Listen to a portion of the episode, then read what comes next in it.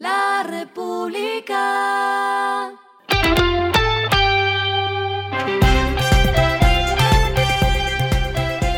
Al final de la jornada, esto es lo que debes saber sobre el comportamiento de los negocios, las finanzas y la economía. Las movidas de hoy fueron. Colcapital oficializó la creación de la Cámara de Inversión Inmobiliaria con 17 gestores profesionales y vehículos de inversión líderes en el sector. Desde esta iniciativa se trabajará para la consolidación, posicionamiento y la representación en la industria, la recolección y análisis de información, la búsqueda de inversionistas institucionales que dinamicen el sector, la difusión de mejores prácticas nacionales e internacionales y la generación de espacios de discusión normativa.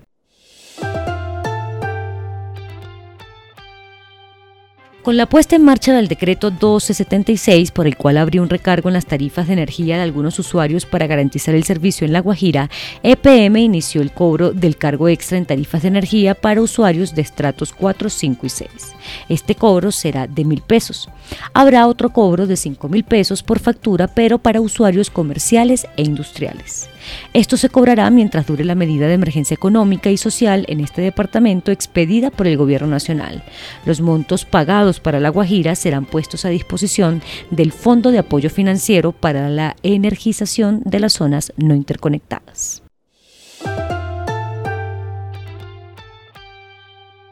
Corferias aumentó sus ingresos 33% a junio tras reportar ventas de 80.461 millones de pesos. En el primer semestre, las ganancias por 9.508 millones de pesos registraron un alza de 429% si se tiene en cuenta que el año pasado reportaron utilidades por 1.794 millones de pesos. Lo que está pasando con su dinero.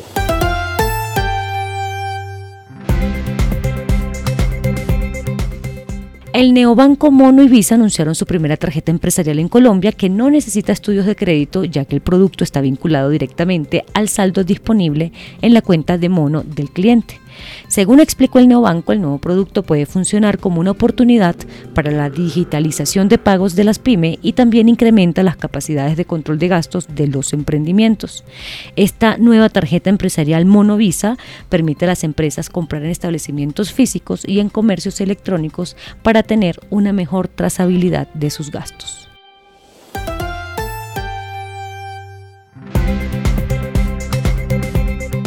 Los indicadores que debe tener en cuenta. El dólar cerró en 4.096,08 pesos, subió 66,13 pesos.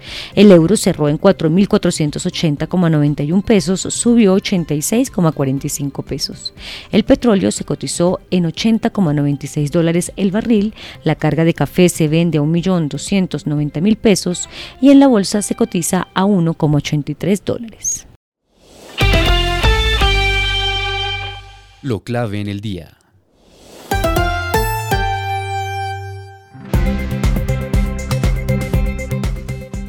El Producto Interno Bruto del segundo trimestre creció 0,3% de acuerdo con las cifras presentadas este martes por el DANE. La cifra estuvo en línea con las expectativas de los investigadores económicos y gremios que esperaban en promedio menos de 0,4%. Las actividades que impulsaron el comportamiento de la economía durante este periodo fueron administración pública y defensa, actividades artísticas y de entretenimiento y explotación de minas y canteras con 1,4 puntos porcentuales en conjunto. Por el lado contrario, las que más contribuyeron a la desaceleración fueron la rama de comercio con una caída de 3,2%, seguida de la industria manufacturera y la construcción. En total fueron cinco las ramas con contracciones. El listado lo completan agricultura, ganadería, casa, civicultura y pesca y las actividades profesionales científicas y técnicas. A esta hora en el mundo.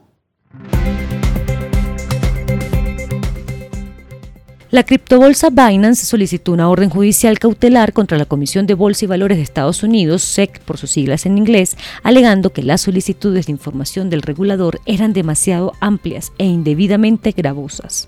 En una presentación judicial ante el Tribunal de Distrito de Columbia de Estados Unidos a última hora el lunes, BAM Trading, la empresa operadora de Binance, y BAM Management afirmaron que el grupo ya había proporcionado suficiente información al regulador. La orden de protección pretende limitar a la SEC entre otras cosas, a cuatro declaraciones de los empleados de BAM y suprimir la declaración del director ejecutivo y de su director financiero. Y el respiro económico tiene que ver con este dato.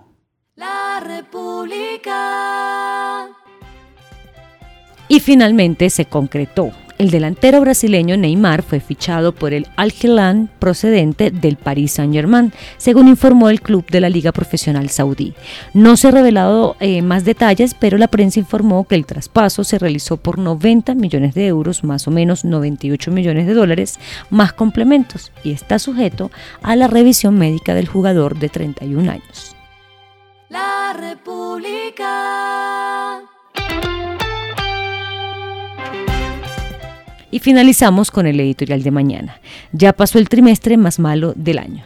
Entre abril y junio la economía colombiana solo creció 0,3%, el porcentaje más bajo de los últimos meses, si se tiene en cuenta que en el mismo periodo del año anterior subió a 12,2%. Esto fue Regresando a casa con Vanessa Pérez.